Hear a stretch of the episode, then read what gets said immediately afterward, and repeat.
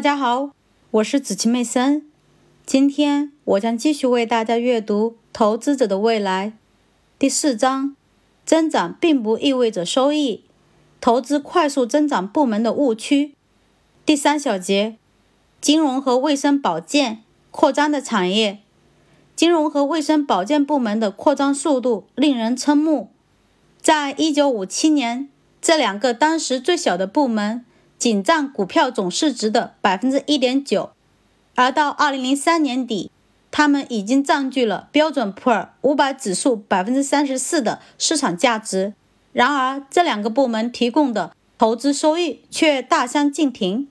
卫生保健部门拥有指数十个部门中最高的年收益率，百分之十四点一九。比指数的总体水平高出百分之三，而金融部门虽然扩张幅度最大，但在投资收益方面的表现却落后于市场。金融金融部门的比重上升，很大程度上是因为指数中新增加了许多该类公司，因此尽管该部门扩张速度很快，但金融企业提供给投资者的回报却很平庸。标准普尔公司在一九七六年让大量的银行登上指数，造成图一中金融部门市场份额的跳跃式上升。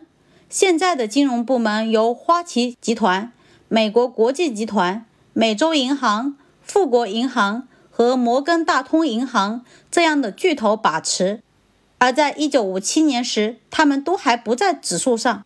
金融部门的扩张要。部分归因于联邦国民抵押协会和联邦住房贷款抵押公司的私有化。这两家公司先后在1988年和1992年登上标准普尔500指数。在2003年底，两家公司加起来占据了整个部门5%的市场价值。经纪公司和投资银行的加入进一步扩大了金融部门的规模。在1970年，DLJ。公开上市之前，所有的经纪行都是合伙制企业。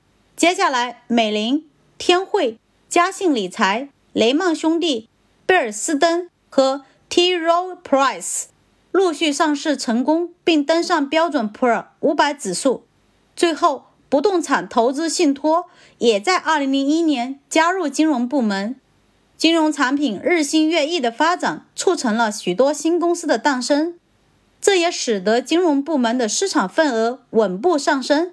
然而，激烈的竞争导致金融类股票的投资收益在长期内仅能达到市场平均水平。卫生保健与金融部门类似，卫生保健部门也在过去半个世纪里稳步扩张，其市场价值的上升伴随着医疗保健支出的大幅增加。在一九五零年。我们将 GDP 的百分之四点五用于卫生保健，而今天这个比例已经提高到百分之十五，而且还在迅速上升。在这个部门占据主导地位的许多公司，如辉瑞公司、强生公司和默克公司，都拥有悠久而辉煌的历史。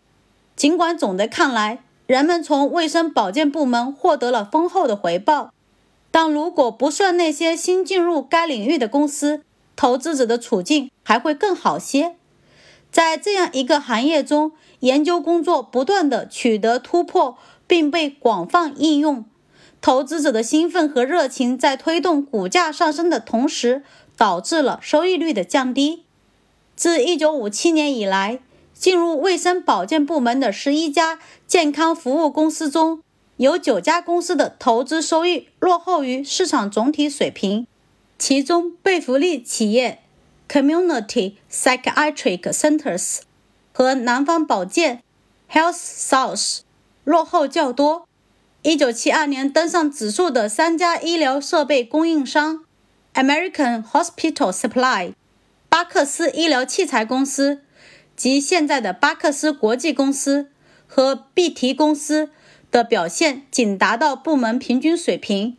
一九八六年登上指数的博士伦，年收益率落后部门百分之九，和其他部门的情况一样。在卫生保健部门中，久经考验的股票也赢得了胜利。